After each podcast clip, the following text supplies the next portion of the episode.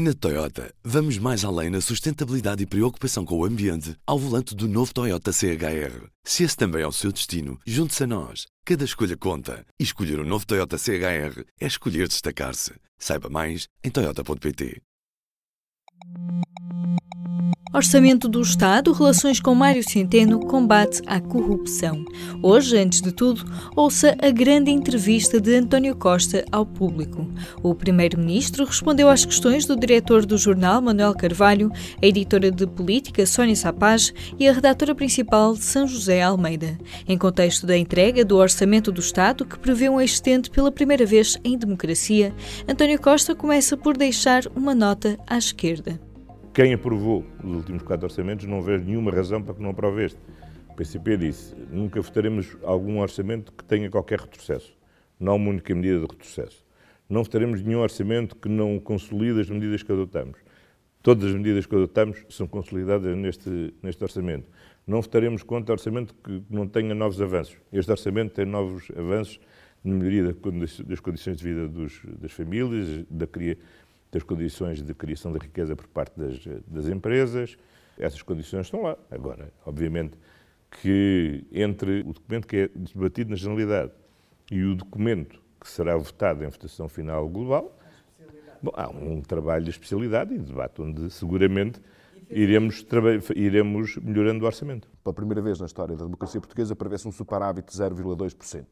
Eh, como é que explica aos eh, partidos da esquerda e ao eleitorado da esquerda do eh, Partido Socialista que está à frente de um governo que vai dar, entre aspas, portanto, este, um lucro, vai dar 0,2% de superávit, quando há tantas carências nos serviços de Estado, em termos de, de, de rendimentos de, dos portugueses? Bom, primeiro, eu não creio que seja ser de esquerda promover déficits e o aumento da dívida. Eh, acho que ser de esquerda é assegurarmos boas condições de financiamento das políticas públicas. E a política que nós temos seguido continuadamente desde 2016 tem permitido uma redução continuada do déficit, a criação de saldos orçamentais primários positivos, uma trajetória, temos iniciado uma trajetória de redução sustentada da nossa dívida pública, sem que isso fosse feito à custa de aumento de impostos de cortes nos, nos rendimentos ou de desinvestimento nas, nos serviços públicos ou nas políticas sociais. Pelo contrário, é graças à, à consolidação orçamental que nós temos criado condições para que possamos continuar a melhorar rendimentos, para possamos continuar a fazer os aumentos de, de, de, investimento, para continuar a melhorar a qualidade do serviço público. Quando nós podemos chegar a dezembro e investir 550 milhões de euros no pagamento, na, na redução dos pagamentos em atraso no Serviço Nacional de Saúde, foi porque ao longo deste ano conseguimos criar a margem financeira suficiente para em dezembro podermos pagar estes 550 milhões de euros. Estou olhando aquilo que era o esboço de orçamento, as notícias que nos chegam de Bruxelas, continua a haver algumas dúvidas, quer ao nível do saldo uh, estrutural, quer ao nível do, do benchmark da despesa. Este ano alcançaremos uma meta da maior importância, que é termos atingido o equilíbrio do objetivo de médio prazo. E isso porquê? Porque é que isto é da maior importância. Porque a partir daqui, numa situação de uma eventual crise económica internacional, os estabilizadores automáticos podem funcionar livremente, designadamente o déficit, pode variar em função dessas, dessas condições e temos que adotar medidas dramáticas. Ora, isso é uma liberdade que o país reconquistou, que é absolutamente fundamental. Era tão impossível que o meu antecessor até disse, se tudo isto fosse possível, até passava a votar no PS. Como o voto é secreto, não sei se cumpriu essa, esse, esse compromisso. E desculpem lá também insistir nisto, porque às tantas coisas vão, vão ocorrendo e nós já vamos desvalorizando algumas coisas. É que quando falamos em cinco orçamentos, é que estamos no quinto, porque não houve nenhum orçamento retificativo até agora. Nenhum depois de uma legislatura anterior, onde tinha havido 12 orçamentos não eh, introduziu o englobamento dos rendimentos do IRS neste Orçamento de Estado, mas também não eh, introduziu a questão dos escalões, do aumento dos escalões, ou seja, no cômputo geral, eh, o, o peso que os impostos têm no PIB vai se manter, com uma ligeira variação. Isto é algo que vai, ao longo da legislatura, que se vai manter? Este ano vamos ter uma atualização de todos os escalões em função da inflação. Eh, vamos ter uma atualização do mínimo de existência em função da, em função da, da, da inflação. E vamos ter, em matéria de IRS, medidas centradas, sobretudo, nas duas medidas fiscais que tínhamos associadas ao programa de eh, enfrentar o desafio eh, demográfico, a saber, eh, o aumento das deduções fiscais a partir do segundo filho e, em segundo lugar, uma medida muito forte em matéria de redução da tributação dos eh, jovens naqueles anos imediatamente a seguir à conclusão dos seus ciclos de formação e, portanto, em que são, diria, os anos de início de vida eh, autónoma, e onde todos sabemos por experiência própria que os encargos de sair de casa e montar uma casa eh, são encargos eh, pesados, não está fácil, e, portanto, ao mesmo tempo que estamos a negociar na concertação social um impulso salarial significativo em função das qualificações, estamos também a adotar esta medida, eh, esta medida para os jovens. Essas são as duas grandes medidas em sede de IRS. Esta quarta-feira, o público lança um suplemento com tudo o que precisa de saber sobre o Orçamento do Estado para 2020. A proposta foi entregue pelo Governo na segunda-feira. Sobre a elaboração do documento, António Costa garante que não houve guerras entre ministros e a relação com o Ministro das Finanças, Mário Centeno, também continua de boa saúde. Cada ministro identifica quais são as necessidades e quais são as, o, as verbas necessárias para executar as medidas previstas no programa do Governo. Se fossem satisfeitos integralmente todas as propostas de todos os ministros, garanto-lhe que nem 20 orçamentos de Estado pagavam aquilo que é necessário. Mas, portanto, e, portanto, neste caso... e, portanto, e, portanto, o exercício da elaboração do orçamento é sempre um exercício coletivo, onde naturalmente o Ministro das Finanças tem um papel essencial, onde o Primeiro-Ministro tem um papel fundamental de arbitragem, onde cada ministro tem um papel indispensa indispensável. Mas em todas as reuniões do Conselho de Ministros, os ministros se sentam e discutem cada uma das medidas. Ou julgam que nós sentamos lá eh, e eu digo, ponto 1 um de ordem de trabalho, desaprovado. Ponto 2 de ordem de trabalho, desaprovado. Bom, para isso não fazia sentido haver Conselho de Ministros. O Conselho de Ministros, obviamente, é um espaço de debate. a primeira vez que alguém decide, eu, pelo fim, menos é? desde 96, quer dizer, desde 90, eu tenho assento no Conselho de Ministros desde 95. Quer dizer, fora os anos em que estive na, na oposição. E nunca vi Conselho de Ministros onde as discussões não fossem, não fossem feitas. E isso, e isso é, o que é, é o que é normal. Os, as propostas de orçamento são exercícios do conjunto do governo, responsabilizam o conjunto do governo. E, e, como é óbvio, cada ministro procura acelerar a satisfação das necessidades que lhe compete ao seu Ministério satisfazer, eh, a todos compete eh, assegurar que a melhor satisfação possível das necessidades de cada um em função dos recursos que temos e das prioridades políticas definidas pelo conjunto do governo. E é solidariamente que assim, que assim o enfrentamos. Agora, as guerras entre ministros, não há guerras entre ministros, há aquilo que é próprio.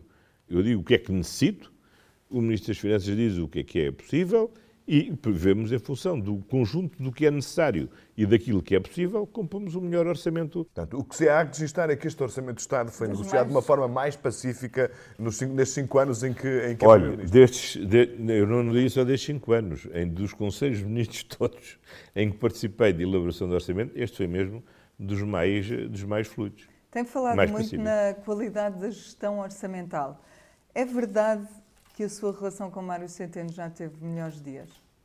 Não. Tem sido, aliás, uma relação progressiva. Nós conhecemos há cinco anos, pessoalmente. Eh, quando eu, como secretário-geral do PS, iniciei a preparação do programa eleitoral para, 2000 e, para 2015. Quer dizer, na altura não nos conhecíamos sequer, pessoalmente, e, portanto, foi uma relação que se foi construindo.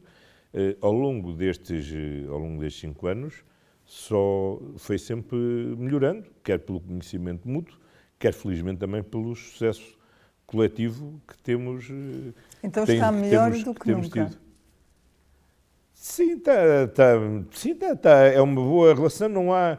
Eu não, Apesar deste, deste quid pro quo sabe, eu, de Bruxelas. Eu, ao contrário do professor Cavaco, que não lia, que não lia, que não lia os jornais, eu leio, porque além de mais me divirto muito.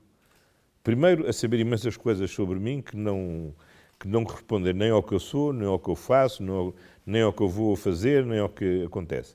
E depois, porque vejo sempre uma data de, de tricas, de tricas que, que pura e simplesmente, não, que pura simplesmente não, não, não existem. A minha relação com o professor Mário Centeno é uma relação de estima, respeito respeito muito o trabalho de trabalho em equipa, que felizmente tem sido muito frutuoso ao longo destes anos e espero que assim, que, espero que assim continue. A divergência não é entre o Primeiro-Ministro de Portugal e o Ministro das Finanças de Portugal, há uma divergência entre Portugal e o Eurogrupo. E é por isso, e é por isso que aliás, e é por isso que aliás poderá haver nas declarações que vimos nos últimos dias, desde o Dr. Rio Rio ao Bloco de Esquerda, toda a gente eh, concordou que aquela solução não é benéfica para Portugal. Zangaram-se? Discutiram não. como. Uh... Não, que disparate. Não houve. Não, mas, mas desculpem lá, não pode acreditar em tudo que leia nos jornais. Uma vez discutimos. Não, não, não discutimos, muito menos, muito menos nos, nos, nos, nos zangamos. Aliás, há imagens televisivas da nossa conversa que, aliás, percebe que ninguém está zangado com ninguém. Como, aliás, eh, não havia razão para isso. Eu sabia o que é que o ministro Mário que é que o Presidente do Eurogrupo ia, ia apresentar, e o Presidente do Eurogrupo sabia o que é que o Primeiro-Ministro de Portugal ia, ia dizer. Portanto, combinaram antes portanto, isso? Não, portanto, não, não com, houve, surpre, não combinaram, surpresas. Combinaram antes. Uh, portanto, uh, trocaram... Mas nem precisamos de combinar, porque cada um sabia, porque cada um sabia qual era que o Presidente do Eurogrupo ia apresentar a proposta do Eurogrupo, que era conhecida, e, o, e também era sabido o que é que o Primeiro-Ministro de Portugal ia dizer, porque era conhecida também a posição de, do Primeiro-Ministro de Portugal. Portanto, não vale a pena, eu lamento muito, mas é muito pouco excitante este, este, esta dimensão romanesca desse debate, que tem simplesmente eh, uma dimensão essencialmente política e técnica que não divide o Primeiro-Ministro e o seu Ministro das Finanças, divide Portugal, e não só, da posição aprovada no, no Eurogrupo. Em entrevista, António Costa defendeu ainda as novas medidas de combate à corrupção, mas antes fala-se da regionalização. No programa eleitoral do PS em 2023, ou se as eleições forem antes, vai incluir a regionalização como uma proposta do PS? O PS, como é sabido, defende a regionalização, eu defendo a regionalização, fiz campanha pela, pela regionalização. Acho que, felizmente, hoje o país está mais sereno sobre o tema, estabilizou a sua visão sobre o, sobre o mapa mas manifestamente acho que ainda não há condições políticas para avançar. E o pior que se podia fazer para defender a regionalização era mais um passo voluntarista e prematuro. Acho que aquilo que nos comprometemos a fazer nesta legislatura é o que deve ser feito, que, tem, que é a democratização da eleição dos presidentes das, das CCDRs por via dos autarcas. Isso não deve ser adiado, porque este é o momento certo para que possam eh, os novos presidentes das CCDRs intervir ativamente já no desenho dos novos programas operacionais regionais para o quadro, no próximo quadro financeiro plurianual, 2020-2030, e, portanto, eh, podemos e devemos fazer já. Depois deve-se ir fazendo serenamente o debate, deve-se ir vencendo os receios que as pessoas têm sobre os perigos para a unidade nacional, sobre o que isso significa ou não de aumento da despesa, da despesa pública. O PSD teve várias... O professor Marcelo Rebelo de Sousa era contra. O próprio teve várias fases. Na altura, aliás, foram muito citados vários textos do professor Sim, Marcelo Rebelo Sousa, altura já era anterior, anterior ao referendo, onde era um grande defensor da regionalização. Portanto, tem havido várias evoluções. Por exemplo, o atual líder do PSD, na altura fez campanha contra a regionalização, era contra a regionalização, e ao longo destes anos é, tornou-se defensor da, da, da regionalização. Portanto, eu acho que devemos dar, deixar o tema não ser um tema divisivo, mas poder ser um tema de debate sereno, desdramatizado, onde se possa tomar uh, essa decisão quando, há, quando houver boas condições políticas para ele ter sucesso. Isto suas... para quem é um defensor da regionalização. Sim. Para quem é contra a regionalização. Eu, se fosse contra a regionalização, precipitava já uma decisão. Não tenho dúvidas nenhumas o que é que dava, o qual era o resultado prático. Como sou a favor da regionalização, recomendo prudência. o governo e o Ministério da Justiça, em particular, apresentou uma criação de um grupo de trabalho para a criação de uma estratégia nacional de combate à corrupção. Sim, para apresentar até abril. Eh, para apresentar até abril e dentro desse do caderno de encargos e das propostas que são adiantadas a esse grupo de trabalho está uma proposta sobre a delação premiada. A perspectiva da criação de uma estratégia nacional de combate à corrupção, da forma como foi apresentada, é uma mudança de paradigma no que é o combate à, à corrupção em Portugal. Porquê que a ministra veio dizer que eram alterações cirúrgicas? As guidelines que foram dadas ao grupo de trabalho para apresentar até abril a estratégia nacional eh, não é uma mudança de paradigma. Não? Assenta no essencial, no aperfeiçoamento de um conjunto de instrumentos que já existem. Há muito tempo que defendo e aí fico satisfeito que se possa avançar em mecanismos mais negociais de aplicação de, de aplicação de pena, porque isso é fundamental. Sim, porque isso é fundamental, aliás, para a credibilidade da justiça.